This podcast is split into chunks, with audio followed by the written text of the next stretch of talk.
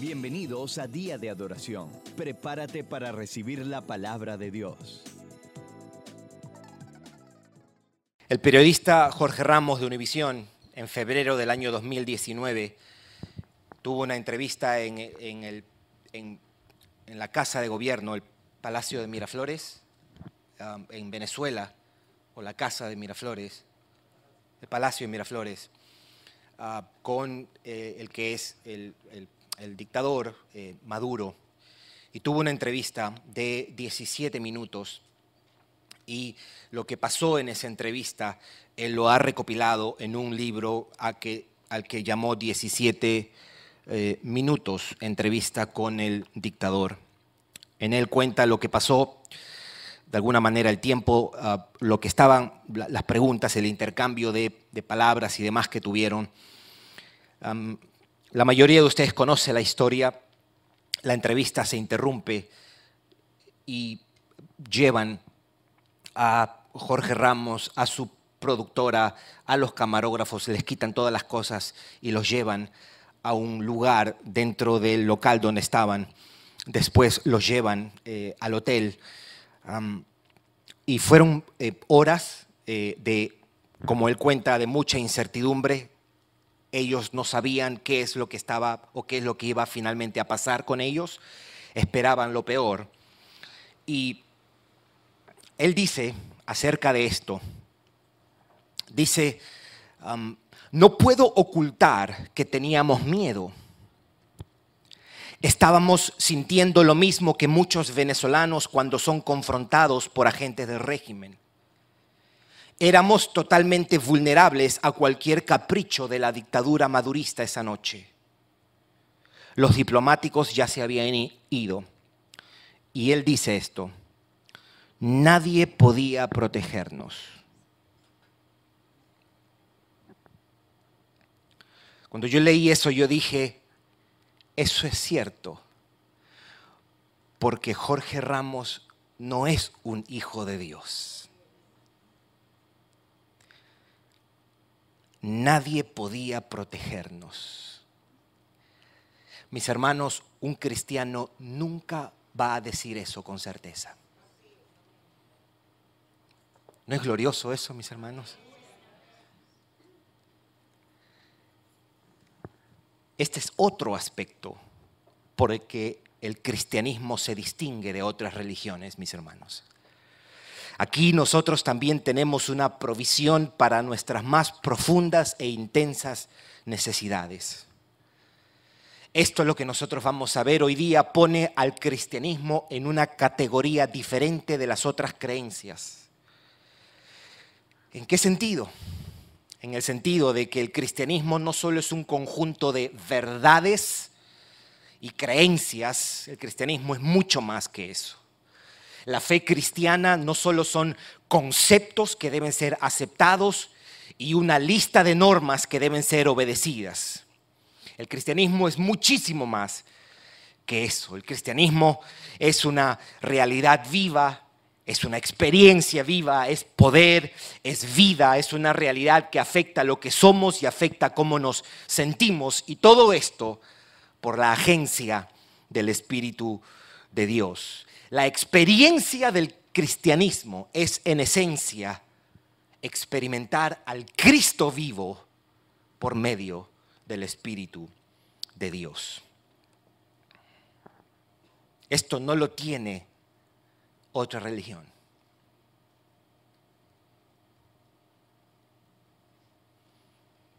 Esto no lo tiene otra religión. El Dios de la Biblia es el Dios trino, Padre, Hijo y Espíritu Santo. Una misma esencia, tres personas diferentes, con la misma gloria, la misma autoridad. Padre, Hijo y Espíritu Santo. Aquí, mis hermanos, versículos 15 hasta el 31, comienza la enseñanza más extensa acerca de la persona y la obra del Espíritu Santo en la vida de la iglesia.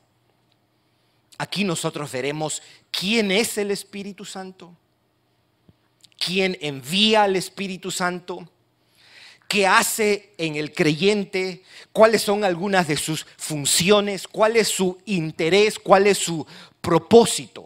Por ejemplo, solo en este capítulo, Él les dice a sus discípulos, yo vendré a ustedes, y esto es cierto y posible, por medio del Espíritu. Esto está en el versículo 18. Yo vendré y moraré con el Padre en ustedes, dice en el versículo 23, y eso es posible por la obra del Espíritu. Ustedes comprenderán la verdad, versículo 17, conocerán todas las cosas, versículo 26. Mi paz estará con ustedes, versículo 27. a partir de hoy vamos a empezar eh, desde el versículo 15 hasta el 31 a mirar un poco esta, esta presentación que hace Jesús acerca de esta persona la tercera persona de la Trinidad, el Espíritu de Dios, y que se entienda, a diferencia de los testigos de Jehová, el Espíritu Santo no es una fuerza, el Espíritu Santo es una persona. Ciertamente, es la persona por medio del cual Dios hace manifiesto su poder en el mundo y sobre todo en la iglesia. pero es una persona. Quiero dar brevemente un resumen de estos 16, 17 versículos. Y de ahí vamos a mirar un par de cosas de estos versículos que acabamos de leer y una breve conclusión.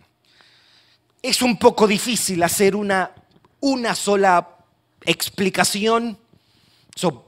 He tratado de ser lo más justo con el texto y lo más claro de alguna manera si pudiéramos resumir estos 16, 17 versículos, desde el 15 hasta el 31, ¿qué dice Jesús aquí? Porque son, todo esto son palabras rojas, las palabras de Jesús.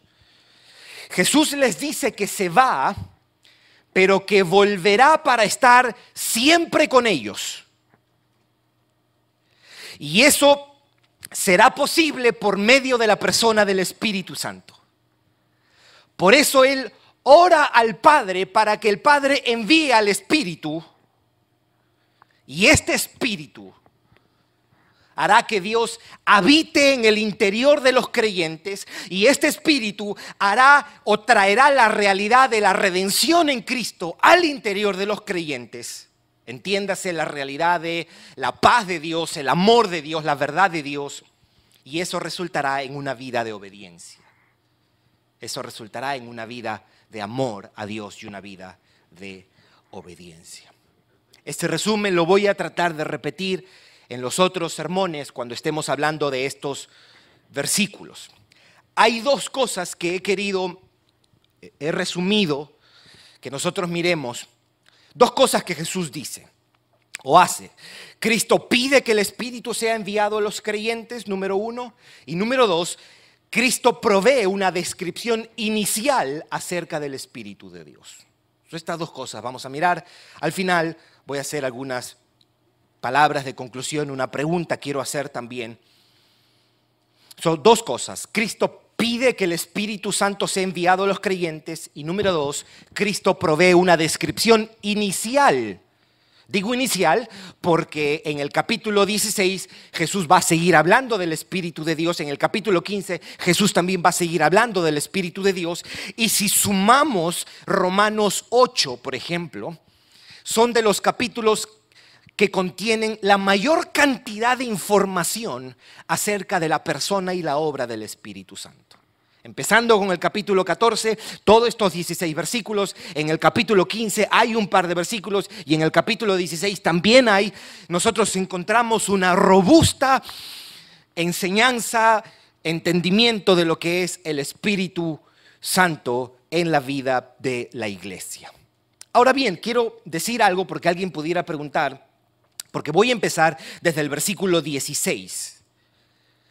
Y voy a dejar el versículo 15 para la semana que viene porque después Jesús va a retomar lo que dice en el versículo 15. El versículo 15 dice, si me amáis, guardad mis mandamientos.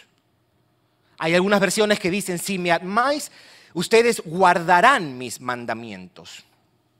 No como un mandato, sino como una descripción. lo que vamos a hacer hoy día es dividir estas dos cosas, o las palabras de Jesús, en dos cosas. Número uno, Jesús pide por el Espíritu Santo. O, para usar las palabras mismas de Jesús, Él pide por otro ayudador. Versículo 16. Y yo rogaré al Padre y os dará otro consolador para que esté con vosotros siempre. aquí Jesús está pidiendo al Padre que envíe otro consolador. Y esto, decimos, es una referencia al Espíritu Santo porque en el versículo 17 dice el Espíritu de verdad y en el versículo 26 dice, más el consolador coma el Espíritu Santo. So, cuando Jesús está diciendo en el versículo 16, yo rogaré por otro consolador, es una referencia al Espíritu Santo. La palabra se puede traducir, la que, la que usa Juan para escribir aquí, se puede traducir como abogado, se puede traducir como consolador, también se puede traducir como intercesor o también se puede traducir como ayudador. En realidad, si usted tiene una Biblia en inglés, probablemente ESV dice helper, the helper, el ayudador. El pide para que el ayudador venga o el consolador venga a los creyentes y que venga para que esté con ellos para siempre. Ahora, yo creo que podemos decir un par de cosas también respecto al hecho de que Jesús pida por el Espíritu Santo. Nos dice unas cuantas cosas, por lo menos dos. Creo que puede decir muchísimo más, pero me gustaría que tú pienses conmigo en esto. La petición de Jesús por el Espíritu Santo apunta y demuestra nuestra gran necesidad y la gran importancia del Espíritu Santo para la iglesia. Las de Jesús no son oraciones terrenales, mis hermanos. Las de Jesús son oraciones celestiales, válidas. que Jesús esté orando nos está confirmando o nos está evidenciando que la presencia del Espíritu Santo es tan necesaria e importante para la iglesia. Tan importante que Jesús tiene que orar y pedirlo. Ahora, a mí me parece extraordinario que no solamente Jesús la pida, sino que Él quiere que nosotros sepamos que Él lo está pidiendo. Él pudo haber orado y no haber inspirado a Juan a que registre esa oración. ¿Me, entiende lo que quiere? Jesús no solamente oró delante de sus discípulos, Él quería que todos sus discípulos supiesen que Él oró por el Espíritu Santo. Y lo segundo que yo diría es que esto también apunta al gran deseo de Cristo para su iglesia.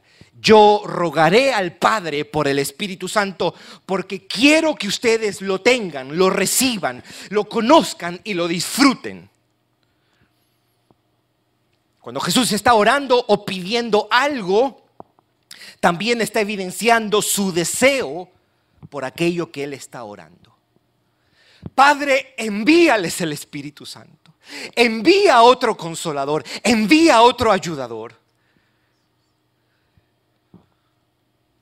Ese es su anhelo para su pueblo. No solamente es nuestra necesidad, sino también es el anhelo de Cristo para su iglesia. Jesús pide al Padre por el Espíritu Santo. Dos, Jesús provee una descripción inicial acerca del Espíritu. Él va a explicar aquí quién es este consolador y para qué sirve o qué hace Él. Leamos el versículo 17. El Espíritu de verdad el Espíritu de verdad, al cual el mundo no puede recibir, porque no le ve ni le conoce. Pero vosotros le conocéis, porque mora con vosotros y estará en vosotros. tres cosas quiero decir de esto. Primero, aquí al Espíritu Santo se le llama el Espíritu de verdad. Y la, explicación más preliminar que podemos dar es que se le llama el Espíritu de verdad porque el Espíritu Santo es Dios y Dios es la fuente de toda verdad. Esa es la explicación más básica que nosotros podemos dar de por qué se le llama al Espíritu Santo el Espíritu de verdad. Pero pudiéramos añadir más que esto. En el sentido estricto o en el más estricto, Él es el Espíritu de verdad porque nos revela la verdad escrita y la verdad encarnada. Él inspiró de acuerdo a segunda de Pedro, él inspiró a los autores a escribir la Biblia. Es el Espíritu Santo. Inspiró a los autores a escribir la Biblia. Esa es la verdad escrita. Por eso se le llama el Espíritu de verdad. Pero Él también es quien nos muestra y nos ayuda a ver a Cristo, que es la verdad encarnada. ¿Se entiende, mis hermanos? Y en el sentido más práctico, el Espíritu Santo es el Espíritu de verdad porque Él nos muestra, nos ilumina para ver la verdad, para discernirla, para comprenderla, para creerla, nos ayuda a creer la verdad. Espíritu de Dios, ayúdame a confiar. Es una oración. Ayúdame a entender, ayúdame a abrazar esta verdad es el Espíritu de Dios quien nos capacita para tomarnos de la verdad bíblica, para ser transformados de la verdad bíblica. El Espíritu Santo no viene a hacernos sentir escalofríos. Su obra es mucho más elevada que eso. ¿Que te puede hacer sentir escalofríos? Claro que sí, es Dios. Pero más que escalofríos, él quiere ayudarnos a creer que esto es cierto. Y a tal punto que nos transforme y que nos haga de personas orgullosas, personas humildes, de personas iracundas a personas mansas, personas egoístas a personas generosas, personas despiadadas a personas compasivas. Y en el momento de la fragilidad, Él viene a sostenernos eso es el Espíritu de Dios. Ahora, Jesús dice algo o introduce la gran diferencia entre el mundo y nosotros. Entre el mundo y nosotros. El mundo no lo recibe al Espíritu de Dios, pero nosotros sí.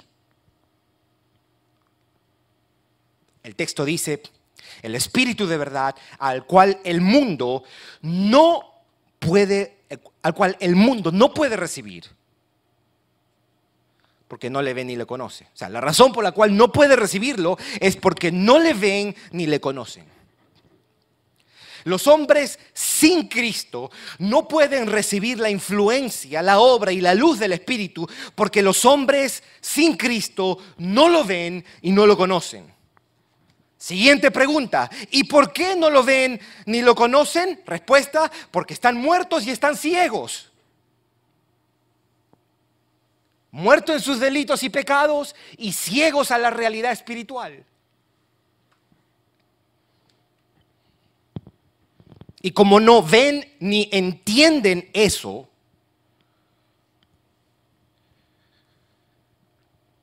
no entienden la necesidad que tienen del Espíritu. Antes de recibir al Espíritu, ellos tienen que ver su condición y su estado espiritual, su necesidad espiritual. Y el único que hace eso es el Espíritu de Dios. Al final, el hombre es tan impotente que si el mismo Espíritu no abre los ojos para ver la necesidad que tenemos del mismo Espíritu, no hay esperanza para el pecador.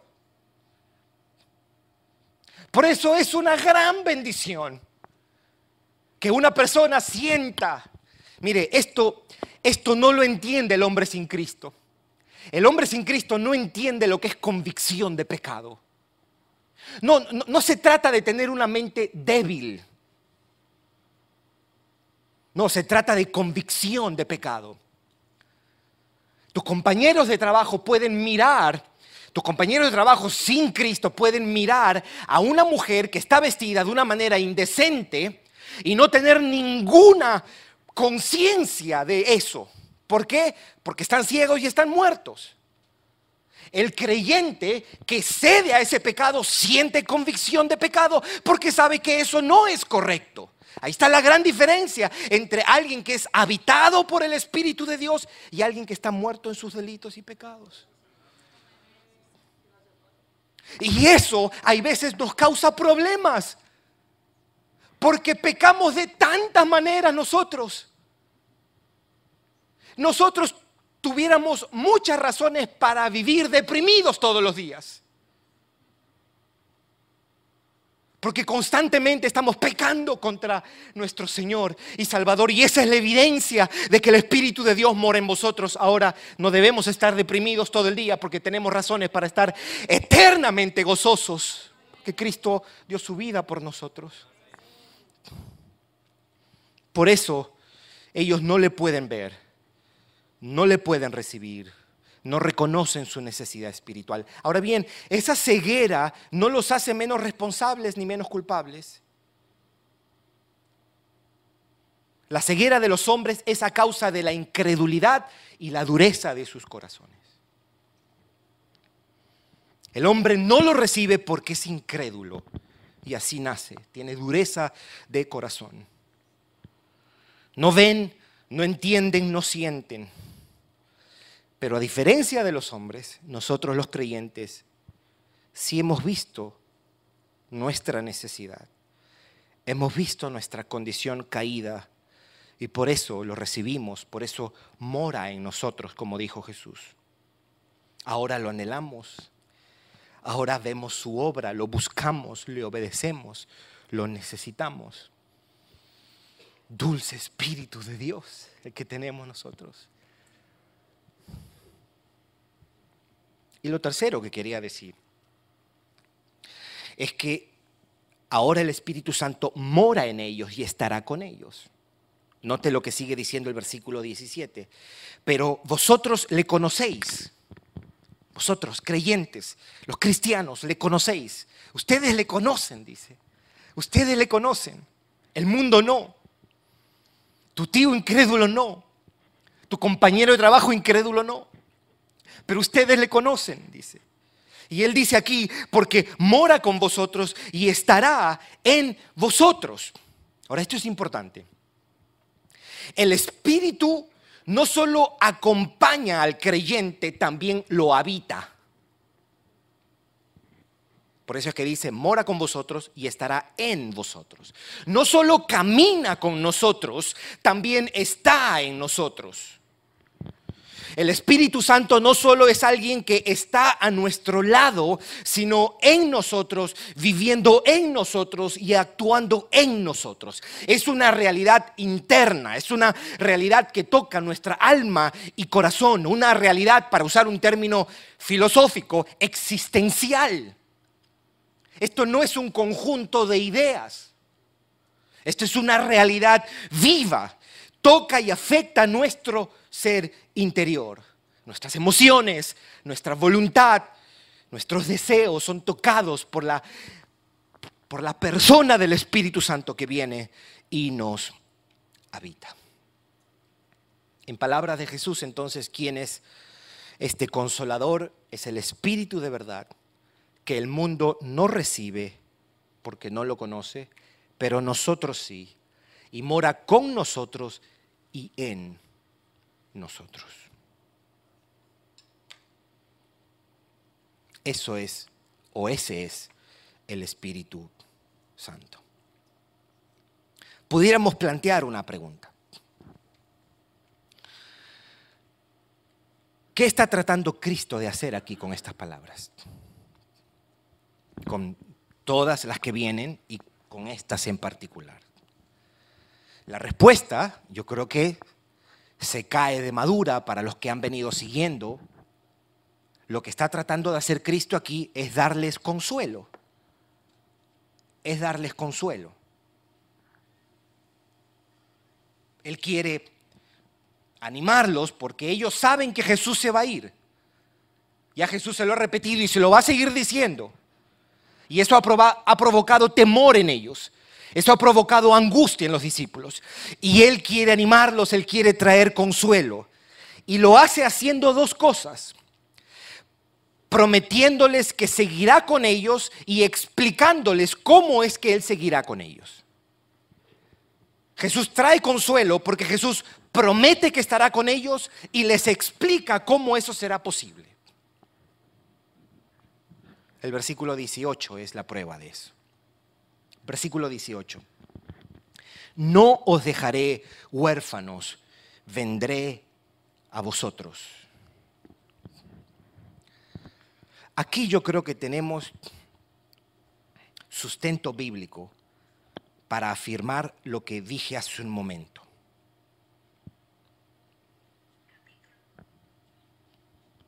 Porque alguien pudiera preguntar, si Cristo ascendió y está en los cielos, ¿cómo es que Él puede estar al mismo tiempo en todos los creyentes? Respuesta, por medio de su espíritu.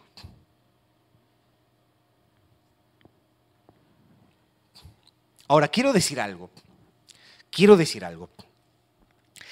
Esto de yo voy a estar con ustedes y estar con nosotros por medio de su espíritu no es una forma de hablar.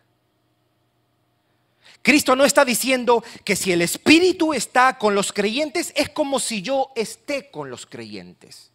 No, Él no está diciendo eso. Él no dice que si el Espíritu vive con ustedes es casi lo mismo a que yo esté con ustedes. Él no dice eso.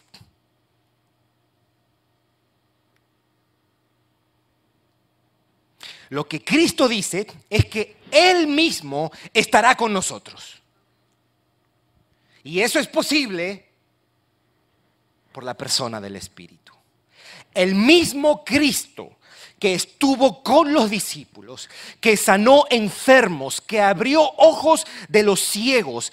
Ese mismo Cristo está con nosotros y está en nosotros, en la persona del Espíritu Santo.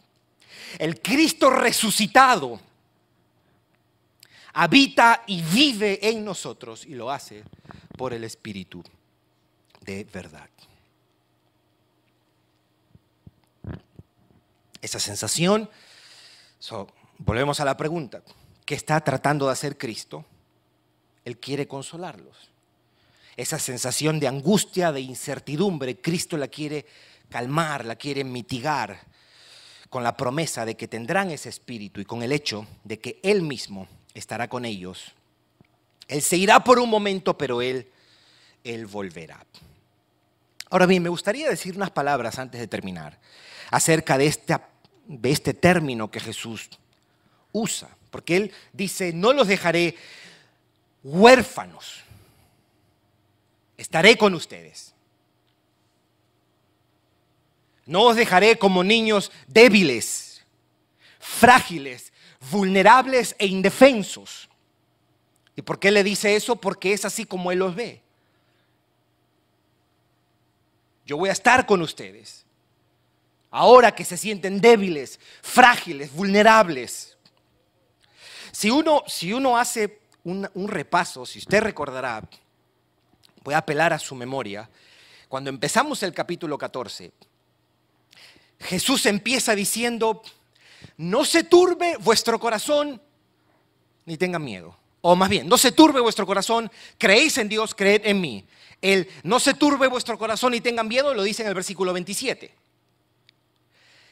Jesús está tratando de lidiar con la angustia de sus discípulos. Y lo primero que les dice es, yo voy a la casa de mi padre a preparar, volveré y me los llevaré y vamos a estar juntos en la casa de mi padre. Número uno, ¿se acuerda que vimos eso hace unas cuantas semanas? Después le dice, ustedes conocen al Padre ¿Por qué? Porque yo soy el camino, yo soy la verdad, yo soy la vida. Y ustedes han conocido al Padre y ustedes pueden servir como yo he servido y hacer las obras del Padre. Y ustedes pueden pedir al Padre como yo he pedido al Padre. Y ahora les dice, hey, aparte de todo esto, yo no los voy a dejar solos, yo voy a estar con ustedes. El Cristo resucitado que habitó en Pedro es el que mora en los creyentes. Nunca estarás huérfano. Por eso es que dije que esto de nadie podía ayudarnos que está diciendo Jorge Ramos será cierto para todo aquel que está sin Cristo, pero esto no es cierto de un creyente. Incluso en los días que nos sentimos más frágiles, que nos sentimos más indefensos, más vulnerables, Cristo dice, yo estoy contigo. No te he dejado solo. Usted se sorprenderá que la palabra huérfano, que se escribe muy parecida en el texto original, es la única vez que Jesús usa esta palabra. Es más, en el Nuevo Testamento la única otra vez que aparece es en Santiago, cuando dice que la religión pura es cuidar de las viudas y de los huérfanos. Pero Jesús, en todas las palabras que se registran en los cuatro evangelios, nunca usó esta palabra a excepción de Juan capítulo 14. Yo creo que causó una gran impresión en sus discípulos. Y uno pensaría, solo, solo para tener una idea de cómo esta palabra o qué es lo que esta palabra evoca en el corazón de Jesús. Porque note que los discípulos no están diciendo nos sentimos como huérfanos. Es Jesús que está diciendo de ellos, no os dejaré huérfanos, porque el mismo Cristo los está mirando y está diciendo, estos tipos están como huérfanos, débiles, vulnerables, indefensos, frágiles. Y digo esto porque una de las cosas que más nos produce compasión son los niños sin papá y sin mamá. ¿Es verdad o no es verdad? Esas son de las imágenes más conmovedoras para un ser humano. El huérfano, como ninguna otra persona, es alguien que despierta la compasión de los hombres de una manera única. Despierta sensibilidad en nosotros de formas intensas. Y eso de alguna manera es un indicio de cómo Dios nos ve a los suyos, cómo Jesús está mirando a los suyos. Usted mira en la televisión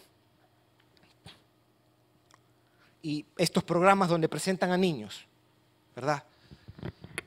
Y están tratando de apelar a tus emociones, hay una imagen, hay una música de fondo. Pero es innegable que la mayoría de nosotros esas imágenes, especialmente cuando las vemos por primera vez, nos conmueven, ¿verdad? A tal punto de que eso es lo que ellos utilizan porque apelan a algo que es tan instintivo en nosotros, tan natural en nosotros, para que nosotros vayamos y ayudemos. Pero ponte a pensar en esto. Jesús dijo, si vosotros siendo malos, ¿verdad? Aquí no hay ningún bueno. Romanos 3. No hay quien haga lo bueno ni siquiera uno. Todos nos descarriamos a uno.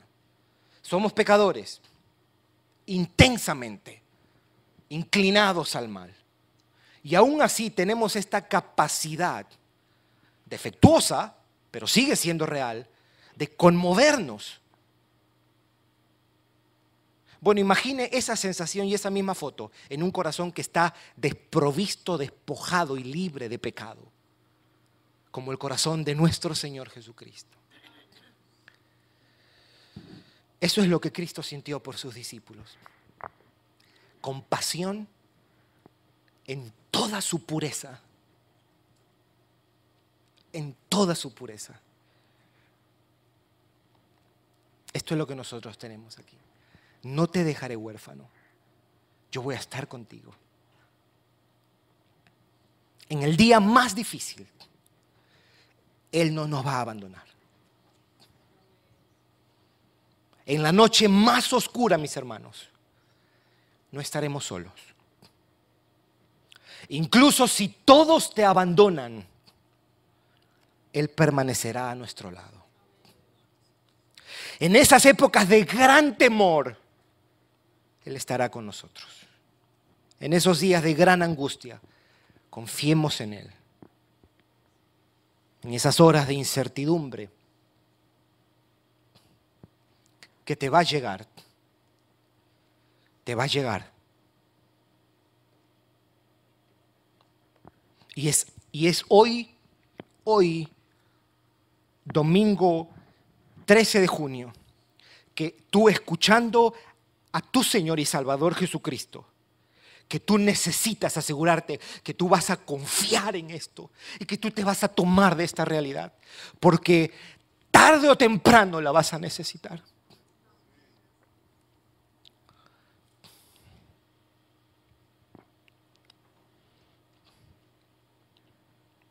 En esas horas de agitación, de desconsuelo, Él dice, yo no te dejaré huérfano.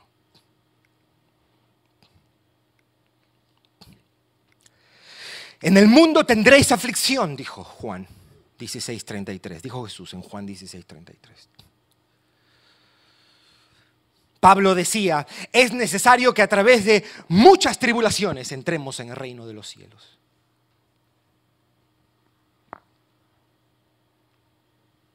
Es mejor, decía Pedro, sufrir si la voluntad de Dios así lo quiere. La Biblia no anda con juegos. La Biblia nos pone y nos dice, esto es lo que hay. Vas a sufrir. Se te va a partir el corazón en pedacitos. Esa no es la pregunta. La pregunta es, ¿dónde te vas a sostener ese día? ¿Dónde te vas a sostener ese día? Amado hermano, amada hermana.